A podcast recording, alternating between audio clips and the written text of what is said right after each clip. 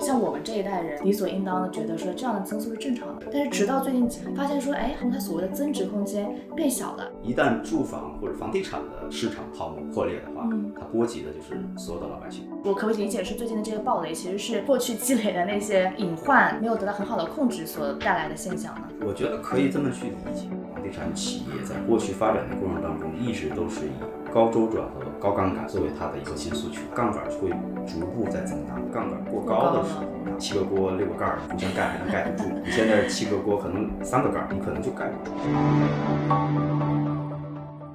Hello，大家好，欢迎来到北美金视角，我是坐标上海的 Brenda。那其实我们在之前的直播的环节里面，有很多很多的听众啊跟我反馈说，他们看到了疫情啊，然后各种变化啊，对中国房地产的一些走向其实是有一些担心的，包括嗯，到底之后要不要买房啊，如果买了要不要卖掉啊，等等一系列的问题。那我们其实有放在心上，所以今天啊、非常荣幸的请到了在中国房地产行业深耕多年的这样的专家韩聪磊先生来跟我们的听众聊一聊他对当前中国房地产现状的一些看法。欢迎你跟我们的听众打个招呼吧。啊，大家好啊，我是韩春磊。好呀，那我们其实大家最关心的一个问题，其实就是当前的中国房地产到底处在一个什么样的阶段啊？然后从您的角度，你会觉得说现在这样的一个阶段可能会是有哪些呃过去的历史原因去所造成的呢？呃，其实从目前的形势来看，当然受整个的啊疫情啊，整个经济环境大的一个变化，那从我个人的一个判断和看法的话，其实是房地产的一个啊转型加剧的一个阶段。啊，当然之前包括万科也好啊，或者同行业的很多的公司，都提出来了，呃，房地产进入了黑铁时代啊，或者进进入到活下去的这么一个时代。其实呢，从本质上讲，我觉得我还是非常认同这样一个说法的，因为在过去这几十年的整个房地产的市场的发展，我们可以看，其实具有标志性的一个呃时间点，应该是九八年的呃个人房贷的管理办法的一个出台。嗯，在此之前呢，国家也在尝试做一些房地产的一些改革，从最早的分配制到后来的呃九一年前后推出来的这个房改的一些整体的方案啊，涉及到二十四个省市的直辖市啊之类的这样一个状况都在去推进。那在前期的这个阶段呢，实际上再去看的时候，九八年是一个线啊，在之前呢还有两个阶段，啊，一个阶段呢实际上是最早从呃改革开放啊到九十年代初期啊，这个实际上是一个理论突破和试点起步的这么一个阶段。那么从九十年代初到九七年的金融危机出现的这样一个阶段，嗯那么实际上是我们整个的一个呃非理性炒作和调整的这么一个推进的一个阶段，这是在之前。嗯那么在面临着这一系列的整个的世界和国内经济形势的一个变化呢，其实，在后期我们国家才出现了啊新的一个管理的一个办法啊，就是老百姓买房有一定的这种各代的政策在里面去推进了。那么从这个阶段开始呢，实际上是一个呃相对稳定的一个呃阶段的一个出现，那么也标志着其实民营房地产在逐步的参与到啊整个地产行业的推进和运作当中。嗯，那么也就是从这个时间啊陆续开始，房地产进入到一个应该说是暴涨暴涨式的这种这种发展的一个过程当中。没错。其实原来最早早些年我们去讲啊，有些温州炒房团啊，或者这些啊，其实都是大家耳熟能详的这个概念。其实就是从那个阶段，大家有机会或者说是呃能够去充分参与到市场当中去的。嗯，那这个时间呢，其实在几年的时间，这个相对稳定的一个状态。啊，基本上是到零四年呃可能开始才啊有一个跨越式的一个发展，到零八年的呃金融危机的出现，嗯。啊也把整个的房地产啊做了一个重新的调整和能叫洗牌，因为很多时候在那个阶段大家也出了很多问题，有很多传统的房地产呢也那个阶段可能生存出现了一些状况，不能够延续下来。呃，随着整个经济的呃不断的快速的呃增进，包括国内的整个经济增长的速度维持在一个六以上、八以上的这样的一个增速，实际上反向推动了整个呃地产的快速发展。其实这个阶段呃更多的在地产上，不管是从国家也好，还是从老百姓对于地产的观念也好，其实赋予了更多的金融属性的东西在里边。这也是形成了后来大家去反过头去看地产啊，嗯，我们几年一个周期啊，寻找一些规律。那么在这个阶段，很多时候啊，不管是地产、金融机构还是老百姓，对地产的看法就是，我只要扛过了阶段性的调整，那么下一波的涨势就会非常的喜人，可能是爆发式的增长。是过去呢，很长一段时间是这样的，但是就从二零年开始，我个人觉得是是二零年是比较明显的一个痕迹。啊，但是真正有这个讯息的话，大概在一八年开始。那当然这是呃代表个人的观察和观点啊。嗯。呃，其实一八年的时候，呃，对于房住不炒的这个呃概念已经非常深化的再去呃响应和落实啊，而且对于 GDP 增速的这个概念的话，其实在呃那个时间开始就没有过多的去呃给予呃给予关注。嗯。实际上就是。呃，最近在提出来的，我们不是把房地产作为啊整个经济刺激的短期的有效的一个措施啊。呃，当然，我觉得房地产肯定还是一个支柱，但是只不过是它未来的一个发展的方向和模式，可能会发生一些比较大的一个转变。可能过去的那种大家认为的管控之后暴涨的这种形式是不会出现了。那么对于未来的房地产的一个走向，我觉得可能是。一个横盘的一个市场啊，这个也有很多的同行业的人员对这个观点呢，大家是比较能够保持一致的啊。因为过速的这种爆发式的增长也好，或价值的这个高速变动也好，其实是和我们的大政策相背离的啊。房住不炒的政策是让啊大家把这个房子的属性更多的回归到它原来的居住属性上来，而不是过度的金融属性的一个附加。对，那您刚才讲到说，我们这个一八年开始，你有看到说，哎，这个房住不炒的这个趋势，慢慢的开始显现出来了。是，哎，为什么是这个时间点？当之前为什么没有意识到说我们应该房住不炒？而且包括我们最近有看到有一些城市里面的房子它爆雷了等等啊，然后包括就大家会觉得说，哎，不断的出来新的政策啊等等。包括上海，可能您也了解说，这个积分政策买房这件事儿也是最近几年才出来的嘛。对，这一系列的政策背后到底是为什么？我们在这个时间点，过去的十年没有发生，但最近发生了呢。其实主要的还是一个刚才讲的这种属性附加的东西越来越多了。嗯，就是所有人。都把这个买房子或者说炒房子作为他一个非常重要的投资手段了。嗯，越来越多的风险集中到金融系统里面来了。嗯，啊，实际上你可以去拨开房地产去看。嗯，不管从开发者、从金融机构、从买房者啊，最终所有的。资金的来源都是金融机构，都是到最最后都是银行，到最后都是老百姓的储蓄。没错。那这种的无限制的附加，呃，当然我们经过了几十年的这个房地产的发展，这种附加积累的量是非常非常大的。一旦住房或者房地产的市场泡沫破裂的话，它波及的就是所有的老百姓，那整个经济的影响会非常大。因为大家也都知道，这个房地产影响的行业可能有六七十个行业。对，如果它出现大规模的这种，就是。呃，我们现在现在讲叫硬着陆吧。如果说真的是特别硬的着陆的话，可能整个市场的这种冲击啊，不是很容易去承受的。了解。那么一八年为什么说是一个呃一个点呢？啊，当然就是呃习总书记提出来的“房住不炒”的一个观点。嗯。包括刚才讲的，我们现在呃从那个时间点上是不太提这个 GDP GDP 的一个增速的一个概念，就是原来。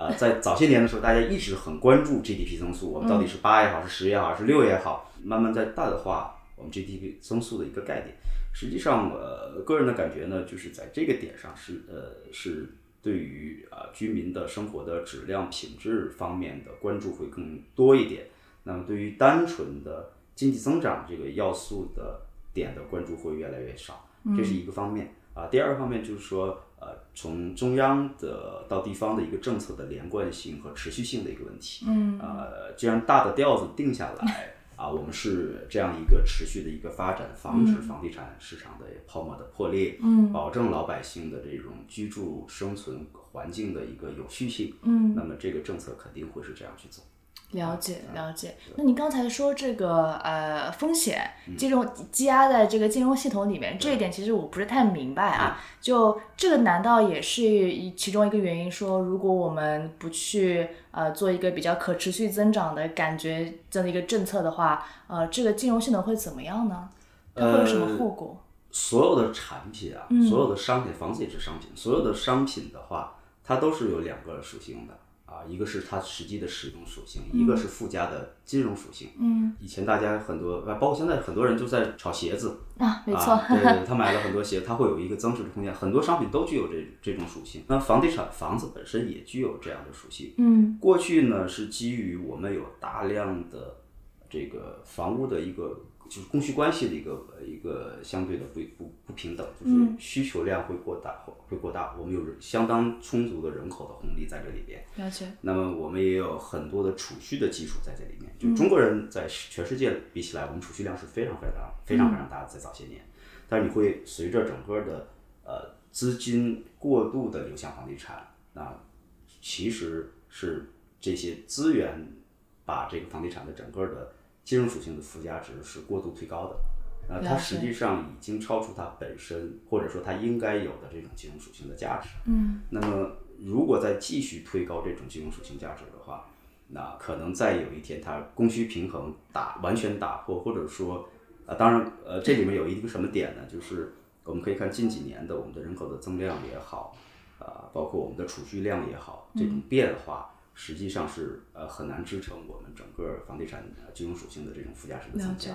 啊！一旦它爆发的话，国家也好，从我们老百姓的呃角度也好，如果真的是房地产泡沫的破裂，导致房价的暴跌，那大家损失的这种原来的所有的一些价值，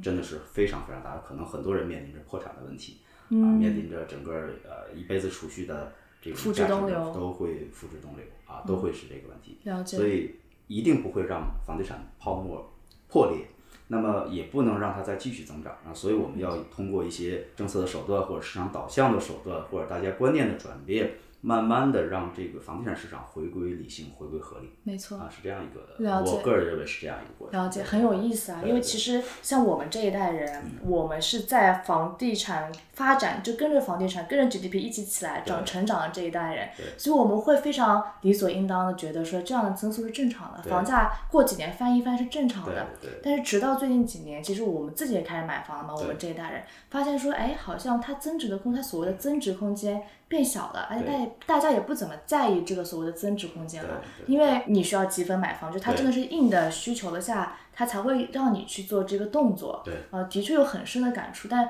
今天听您这么一聊，我大概知道说是啊，其实是为了让这个经济能够有个更加健康的发展，而不是像之前那样飞速的啊这样的一个涨。呃，这这一点其实可以分享一下，就是从你个人的角度来去看这个问题啊。嗯。呃，当你的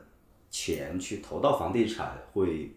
有很快增值空间的时候，你的钱不会投其他市场。是啊，整个经济市场我们需要有多头的发展，而不是只没错一个对对一个方向来去走。那其实这个是不健康的。没错啊，从你说只是把地产发展好，那我们的实业怎么办？我们其他的高新产业谁来去投？对啊，实际上会有这样的一个冲突。这个点还真的之前没有想过，因为其实当你。没有买房的时候，你其实是所有的那些投资的那个产资产的分配是比较理性的嘛？你会想说，我比较多的钱花在比较稳健的基金产品上面，等等。但是当你发现买房子可以两三年赚一番的时候，的确就是趋利啊。对，人都是趋利的嘛。没错。这个也是这些年发展下来，因为经济发展是我们的一个主要的一个方向嘛。嗯嗯。那所以。不好的一点呢，也会导致大家把这个利益价值、财富的增值作为他的一个价值观来去看待问题的时候，实际上呃，有某些方面来讲是不太好的一个理解理解。感觉这个是个，之之前可能作为老百姓不太理解，想说哎，我为什么不行？为什么不能不能像以前那样去买房了？但现在听您这么一讲，它其实是对其他行业一个更加呃生态化的、体系化的一个健康发展的这么一个，嗯，同时也是对。普通老百姓就是我们这些消费者的一个保护，没错。因为你的过度增值，其实我们是很难有能力去去去买到比较心仪的房子的，这个价这个价值的差异还是蛮大的。嗯，当然现在很多的楼盘的开发出来量也很大，其实，在呃一些三四线城市也好，或者更低一些层次的城市也好，嗯，房子的供需关系已经发生了悄然间已经发生变化了。过度的供应，但是它的价值其实还没有合理的往下去回归的时候，你买的这东西的增值就基本上慢慢消失了。是啊，所以控制住之后呢，会让大家更合理的对待房地产这个产品。嗯，其实我们说房地产，房子有什么价值？就一堆砖头啊，一块地，是一种生活状态。对对对，最多就是有个所谓的学区，但是这些概念慢慢都会在调整和变化。你会发现，慢慢学区可能也没有。那么重要啊，因为大家的呃，从国家的教育投资的呃力度也好，或者说政策的调整也好，嗯，那你学区原来可能价值很大，嗯，那慢慢的可能我们打破了学区这个概念之后，那你就是一堆砖头啊，就是一个房子，那可能呃远近的问题是吧？可能舒适度的问题，嗯，可能呃这个阶段慢慢往后去看的话，可能大家对于居住的环境。啊，居住的物业的服务，嗯，啊，交通的便利，嗯，啊，等等这些方面，可能是呃房子有附加值很重要的一个方向，而不是说本身这个房子的一个东西，嗯，是这样。嗯，了解。那这个其实我们之后也可以再聊啊，房企它本身真的这些调整，它自己有哪些挑战的时候，我们也可以再细聊。对对对。那那我还是有点好奇啊，就是您刚才讲了，我们从上个世纪 末开始，我们整个中国房地产开始慢慢啊繁荣昌盛的这么一个阶段，以及到最近几年开始回归理性了。我可不可以理解是最近的这些暴雷其实是呃过去积累的那些呃隐患没有得到很好的控制所带来的现象呢？我觉得可以这么去理解。嗯，其实，在你知道每个。产业都是这个样子，就是当它快速去发展、去膨胀的时候，嗯，呃，一定会有大量的资本的进入，嗯，啊，资本都是逐利的嘛，一定会有大量资本进入，然后本身市场又是这种爆发式的一种增长，嗯，那么对于每个房地产企业也好，就这个行业来讲，它过去都是一个粗放式的一个管理，嗯，啊，因为它利润足够厚。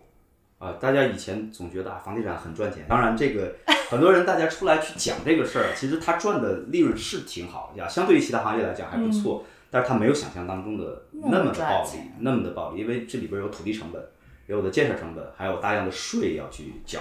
那其实你最后的空间大家是呃算得出来的，嗯但是它还是很很好的一个。啊，一个一个行业，因为它的土地会增值啊，它的房产也会增值。是。那所以过去这个阶段，大家很粗放的去管理整个的地产的一个发展。对。那这个其实是呃呃埋雷的第一步。第二个就是刚讲的，就是资本的大量的引入，因为资本逐利，它一定会推高啊，不管是你的啊这个房产本身的价值也好，还是市场也好，它会往上去推。嗯。那么就导致了房地产企业在过去发展的过程当中，一直都是以。高周转和高杠杆作为它的一个呃核心诉求，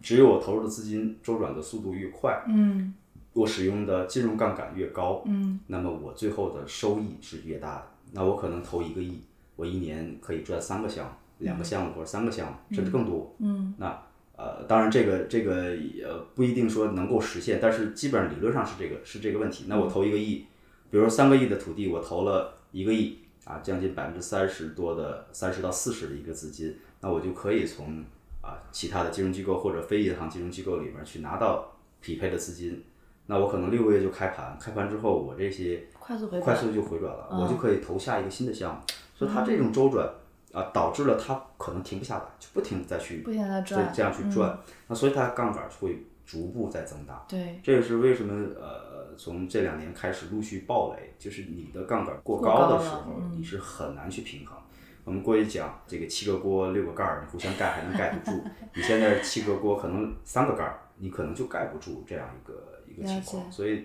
它是一个长时间积累，或者说一个行业惯性啊。大家对于过去地产传统的这种认知，导致了在出现新的比较坚决去执行政策的。这么样一个作用下，它就平衡掉出现的这些问题。嗯啊，其实大家在前两年，就前几年也都在提出精细化管理的精细化管理。精细化管理原来是粗放型的嘛。啊。其实一八年我参加一个一个一个会的时候，我们也在讲，我说现在就是一个精细化管理，一个现金流的管理。但是其实那个时候大家提出来有这个认识了，但是在执行过程过程当中呢，其实很难去落下去。一艘船这么大的一艘船要掉头，很难，是很难，很难。就是但是大大家都在改，都在推进。嗯啊，不管像现在万科也好，龙湖也好，啊，比较还比较坚挺的这些房地产，嗯大家都在去做这些事情。嗯嗯，但是它很难做到像生产制造型企业这么的精细化没错，啊，因为那个可能是几十年或者上百年的一个呃嗯积累的一个过程对。对对那房地产的一个转型，它本身的属性就在这儿。嗯其实过去我一直把呃房地产当成一个金融型企业来去做，它不是一个生产制造型企业。它之前的确是，就是不管是人大家老百姓的观念也好，还是企业房企本身都是把它当成一个金融产品，没错。，资金密集型的企业。嗯嗯嗯，那现在您的观念也转变了吗？呃，现在它的金融属性还是会很强，嗯还是会很强。但是我们是希望行业能够回归它的一个生产本质嗯，啊，真的是你要造好房子。扭曲，呃，说句得罪人的话啊，其实后面一段时间我都不太爱买房子了，因为你知道，呃高周转、快速的开工、快速的呃这个销售，嗯势必会在呃建设过程当中会。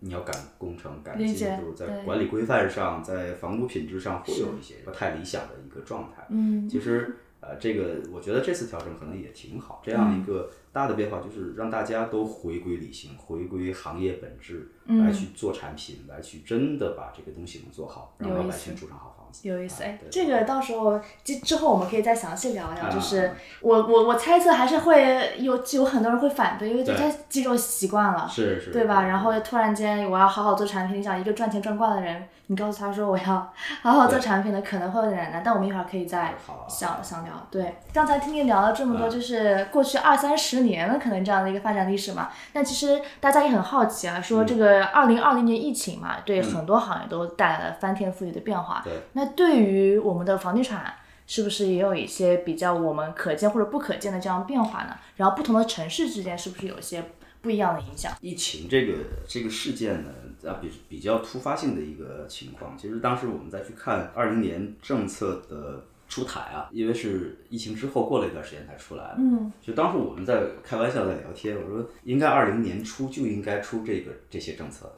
只不过是因为疫情呢，使得这些政策呢，呃，自动去延后了，哎不可能在疫情爆发的时候再去推这些政策，大家也没有精力再去落实这些东西。嗯，呃，所有的政策推行出来之后，呃，我们呃觉得所有的政策基本上已经到底了，嗯，啊，不会在这个层面上再去加码，因为所有政策其实都在很多方面啊、约束了或者说啊管控住了整个呃地产的行业的一些一个方向啊，不管三道红线也好啊，嗯还是其他也好，这个基本是管控住了。哎，这个具体的这个政策可以给我们大概讲讲吗？就是相比较二零年之前的那些政策，有哪些比较大的其实变化？大家看到的就是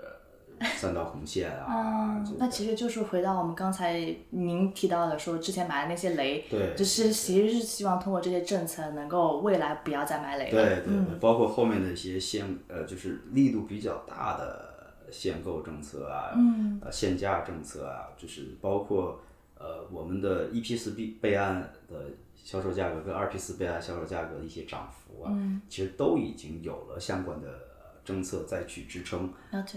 呃，过去呢，就是大家觉得这些政策出来就出来了，可能在执行力度上没有那么大。所以刚才讲说，当二零年以后出来这些政策出到出来之后，我们就觉得基本政策到底之后，它只是一个执行的到位度的一个问题。嗯当这些政策执行都到位了的话，呃，理论上是能够控制房地产的一种啊过快的增速的问题。嗯嗯啊，所以也会讲说，在这个阶段过了之后，是不是还会出现这种爆发式增长？嗯，呃，我个人判断是不会了，因为我啊觉得可能未来就是一个横盘的一个市场，一个比较稳定，比较稳。定的，嗯啊，不是说它不涨啊，它是可能是在一个相对稳定的增速的过程当中上下波动的。嗯谁讲了这个房地产就不能跌啊？也 也不会啊，就是所有的商品都会啊。对就我们买完汽车以后，或者买完电子商品以后，可能过几个月它的价值就降下来了。嗯是的，是那的，房子也是允许它有上下的波动，对，但是要控制在一个合理的范围或者一个横盘的一个啊、嗯区间当中，这样去波动。这样小幅震荡。对对对，这样的话可能才是啊、一个比较健康的一个呃市场的一个发展。嗯。啊，因为嗯。但我就在听朋友讲说，嗯。就是可能上海、北上广深嗯。的房价市场房价会比较稳定嘛，就即使经过了疫情，我有看到说，虽然有的部分区域像挺有意思，那些疫情严重的区域，嗯对当时房价短时短时间的掉了一下，对对，但是后来又回来了嘛，它一定会回来。但是这个情况是不是说对于其他的，比如说二三线的、三四线的城市，甚至，嗯，他们这个波动可能没有那么好的可以去控制？嗯，其实这个呃，其实看本质的话，它就是一个供需关系的问题。了解，啊，供需关系的影响的，反正从地产的角度，我觉得有这么几个。第一个很重要的是人口，嗯啊，我们要看这个区域的人口的，它到底是流入还是流出，嗯它的增长量和减少量到底是什么样子。嗯第二个是不是有产业支撑嗯啊？你有产业支撑，它是一个，它本身是能够创造一定的就业岗位和生存岗位的。嗯，那么过去大家买各种地方的房子，可能刚才讲投资的属性会更多一点。嗯那我可能四五线我也在投资，大家觉得它一定是往上涨的，一个趋势，，它就跟买股票一样，是这些后来者又把这些市场托起来了。啊，那但是现在我们慢慢回归之后呢，我们会看，就是如果这个城市啊，如果没有产业支撑，它又没有一个人口的流入的这么一个趋势的话，它的房价可能就会达到一个顶峰，甚至慢慢的会下调。往下掉，所以为什么说北上广深啊这种大城市、特级城市啊，还有一些啊、呃这个一二线的城市，它的市场还是比较不错，交易量还呃，其实上海呃疫情交易量也会受一些影响，嗯，但是这些城市相对来说还是比较坚挺的，因为大家有往大城市去走的这么一个人动力还在这儿人还在，产业还在，产业还在啊，当然你可以看呃很明显的像东北地区是啊，这个这个。什么港鹤前段时间，鹤岗，对啊，一一套房子几十平米、百八十平米的话，可能几万块钱，它实际上是没有人口居住，它没有人支撑了。对但，是产品一定是有人在支撑的时候，它才能够没错把它的价值体现出来。没错没错对对没错，这的确就是供需关系的问题，对供需关系没。有人没有产业，对就是个空城，是的，是嗯的，是的，你也不会跑到那儿去住，然后在其他地方去发展产业。对对对这个就很不现实的一个问题。对，了解了解。哎，那我们聊了这么多嗯房地产现在遇到的一些啊、可能是阵痛，嗯，或者说是过去它的一些辉煌之后，那现在房地产市场它有什么新的挑战和机会吗？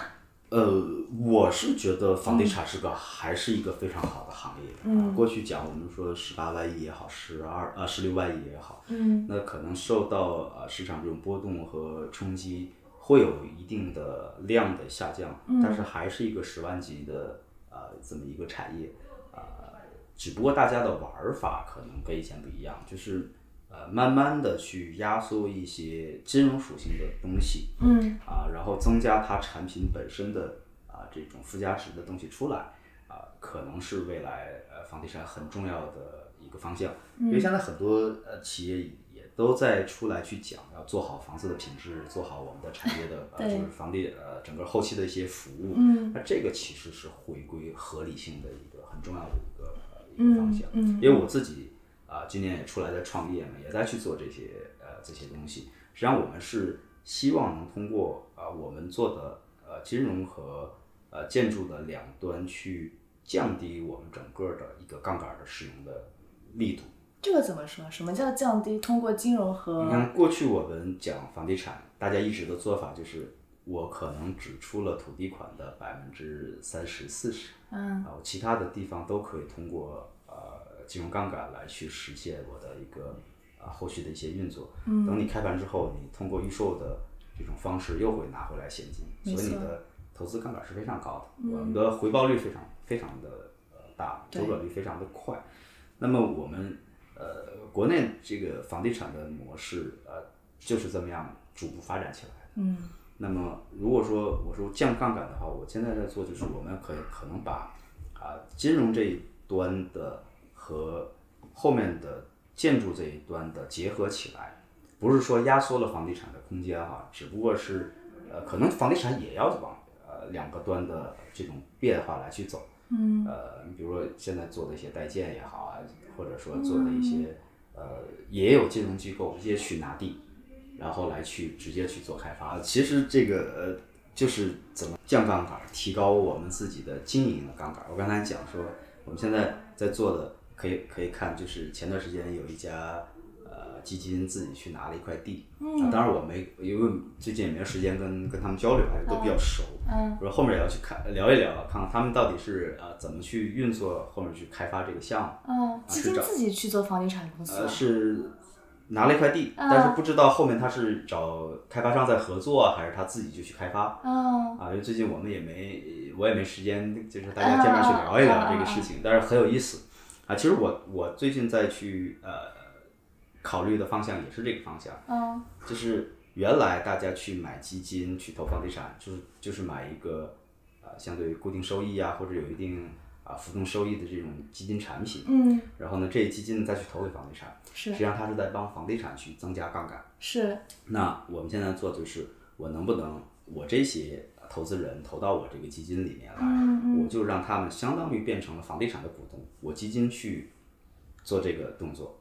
啊，我也对跳过，我也可以投房地产，嗯。但是我投房地产，那我们对于杠杆的控制的力度可能就跟以前的角度又不太一样了，啊，也可能我们直接去找代找建，一对做一块地找代建，还可以什么呢？我的金融的这个呃这个直接我去找建筑商建筑方，我直接来做。实际上他在无形当中是减了一道工序，那么呢，他就会把这个杠杆儿啊会做一些下调。是那对于整个现金流的管理来讲的话，它也是安全的。是，因为原来投资人买了基金之后是是委托给基金来去管理了，啊，但但是通过基金又到房地产，房房地产又到建筑，然后房地产又跟其他的金融机构发生了这种关系之后，那其实你的管控来讲的话，就嗯不像我说的这种方式这么直接。没错，那如果我们这么去做的话，这些投资人他是很清楚的，我的钱是怎么去投的，去了哪里那我在管控怎么去管的？那甚至我们呃直接去找建筑商的话，那我们其实是有有力度的。因为我的原我们的原则是不要去过度使用杠杆。嗯，那我们在和呃建筑商去合作的时候，那我就不会去增加其他的杠杆。嗯，当然这个周转率可能会下降是啊，但是它的安全边际啊，它的这个杠杆的使用效率啊效率啊，整个的这这一块儿的东西，我们是能控制住的。这个非常有意思啊，其实是跳过了中间的之前的巨头房地产嘛。对对对那这个不会对于现在的既得利益者带来一定的冲击吗？他们 OK 吗？这个 也还好吧，是吗也还好吧，哦因为大家的，因为你这这种模式的话，量还是少的嘛，啊，就是你的这些投资人对于这个市场的这种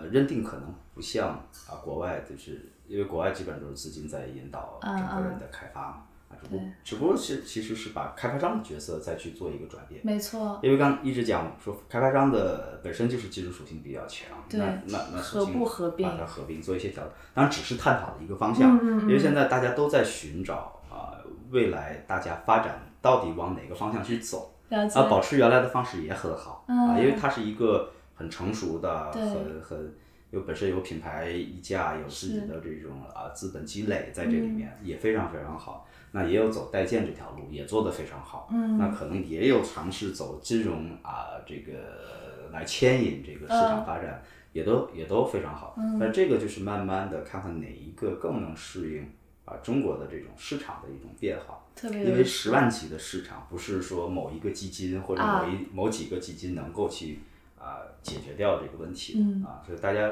可能多种经营的方式并存，然后尝尝试不同的一种方式，只不过从呃呃符合呃国家政策预期的角度来讲呢，慢慢的呃这样这种方式的话，我觉得可能会呃更有效或更快速的去控制。当然这里面也有投资人的一个啊投资观念的一个转变。啊，因为以前大家赚这个固定收益啊，这个这比较习惯了。嗯，其实你会发现近几年陆续推出来的理财产品也都没有谁所谓的刚性兑付啊，或者保本保收益啊，就投资人的这种投资的观念也会发生变化。啊，大家从原来的。呃，固定收益的变化，慢慢变成可接受一定的上下浮动，嗯，然后又变成了可接受一定损失，啊，基本上是这样一个，真的是把它变成一个投资产品，而不是一个完全的呃纯保本的理财产品的角度去。有意思，有意思。所以其实我们虽然说这个房住房住不炒，嗯它我们希望能够降低它的那个金融的呃杠杆性或者说属性，嗯，但其实，在一定程度上面，呃，它有别的方式能够体现它的金融属性，而不是通过住，对吧？是的，是的。嗯，因为因为你的呃房子如果再这么涨下去的话，其实很多人是买不起房子。嗯嗯嗯。尤其是给年轻人刚毕业时间不太久的。对。啊。怎么可能买得起？实际上就是掏空了家里的家底。是是。普通家庭来讲的话，你是可能把几代人的储蓄。没错。呃，全都拿出来去给你交个首付，你在核心城市能交个首付，也就是这个样子。那你后面未来的生活怎么办？你这个压力还是蛮大的。是的。呃，还有你将来的养老的问题、医疗的问题等等种种的这种因素都在这里面。是。所以如果再这样持续下去，我觉得是不太具有可持续性的这么一个一个状态。现在年轻人特别难，就是你算一笔账，你觉得说，哎，我买不起房，那要不租房子吧？对。但是好点的房子，因为房价就在这儿。对。他租房也很贵，他算一笔账，算我每个月租房的这个四五千块钱，我去还还贷款，也讲不定可以拿套小房子下来。对对对。就是真的就不知道该怎么办。说为什么现在大家老讲说年轻人好多都是躺平的心态？是。他没办法，当我们去看一个呃目标的话，如果我跳一跳能够到，大家会有动力去够。啊，努努力，我能够实现。当你这个目标高不可攀的时候，那我只能选择躺平，那没办法。就是我飞起来也没有用，也没有用啊，除非你中了彩票了，或者是一个颠覆性的东西出来，对对对，你才可能有机会。那你觉得之后这些改变会对年轻人买房，或者说是这些生存条件有一些？我觉得是一个生存环境啊，就是是这个生活环境会有一些调整和变化。更重要的可能就是整个的看整个的经济的产业的布局。啊，大家的一个呃生活的方式和观念的一个一个转变，呃，谁也没有规定一定要买房子，对不对？一谁也没有规定一定要在上海买房子。那其实慢慢的，大家会看，我们现在会逐步的形成一些产业城市集群的这么一个概念。呃，当然过去像像这个七八十年代的呃这些年龄出生的呃这些人的话，可能。比较集中想去北上广深啊大城市发展，因为它有会更多的机会，啊，有更多的那个获得高收入高报酬的这种岗位在这里边。那如果随着逐步的这种产业集群的形成，它可能就是一个城市片儿啊，对，你，比如比如说长三长三角当然是经济比较发达，啊，当然或其他的地方呢，呃，这个可能围绕着一个城市周边的城市也会慢慢的把产业布局啊，整个产业链的东西把它做起来，嗯，然后产业集群的。就会显现的比较啊清晰一点，呃，可能大家对于这个购房的需求的面儿啊，可能就会铺的会大一点，可能价值的话也不会像以前啊这么去啊过度的一个啊高的一个增长。嗯。另外一方面就是，呃，你看刚才也也也提到了，就是我们现在的人口增速啊，其实是在减缓的，去年的数字很难看啊，也有人在预测，可能未来几年就变成负增长了，这个是很可怕的一件事情。年轻人现在也都不爱结婚，也不爱生小孩。啊，这个话题就 是，是什么都不想，对对对，刚才是躺躺平心态嘛，就是自己很开心，OK 了。呃，当然这里边有教育成本啊、生活成本啊各方面的因素在里边，但是也有个人的这种观念在里面。有很多年轻人，我看也都是属于一种低物欲的那种状态啊，也不像以前这个这个，其实。七八十年代出生的人，小的时候都经历过相对比较经济不是太发达的这种状态，所以大家觉得有钱了之后，我们消高消费啊，或者奢侈品啊，对，比较有执念。但是现在小朋友出生之后，享受的条件都很好，他可能对于这方面就不是特别的敏感啊，可能会有一些变化。当然没有太深入的研究啊，就是从感官上来，就是每个时代有个每时代的特点。啊，每个时代的人呢，又对不同事物有不同的诉求，这会有一些差异，啊，是的，是的。而且再说，现在的小朋友，将来会手里可能呃，很多人都会至少有一套房子吧，啊，那至少了吧，一套到两套是都会有的，哪怕你的呃经济条件可能会呃不是特别好的，家里可能也会有。啊，这这个只不过是你的位置不一样，有可能是在大城市的，有可能是在小城市，嗯。嗯啊，但是它都会有，因为现在的生育这样的人口增长这样的下降的话，大家没有人去跟你去再去分这个房子，是，没错没错，特别有意思，感觉今天除了聊了这个前半段，听听您讲这些中国房地产的发展历史，我。有点严肃，然后其实听在心里面有一点觉得说，哎呀，这个市场是不是真的不太好？但这或者说没有像以前那样可以暴富的机会了，损失了很多，觉得自己生不逢时。每个时代特点不一样，但是都是代表我自己个人比较浅薄的观点。没有没有没有没有，我觉得学到了很多。嗯，然后包括到后面我们又聊了一下，就是的确就是每就嗯房地产它发展的过程，对。也烙印在我们每一代人身上，这是特别有意思的。大家对房子的一些看法，对。可能什么的也会观念有改变。那其实我们下一期节目也想跟您再探讨一下，现在呃我们老百姓个人与房地产这么一个关系，我们可以再详细的探讨一下啊、我们现在应该怎么样去看待房地产，然后作为个人我们应该有怎么样的心态啊等等。好，好那我们下期节目再见。好，再见。对跟金视角聊人生，感谢您的收听，请在各大播放平台和公众号上搜索“金视角”，订阅我们的栏目吧。金融的金，事件的事，角度的角，一键三连，从我做起。我们下次再聊。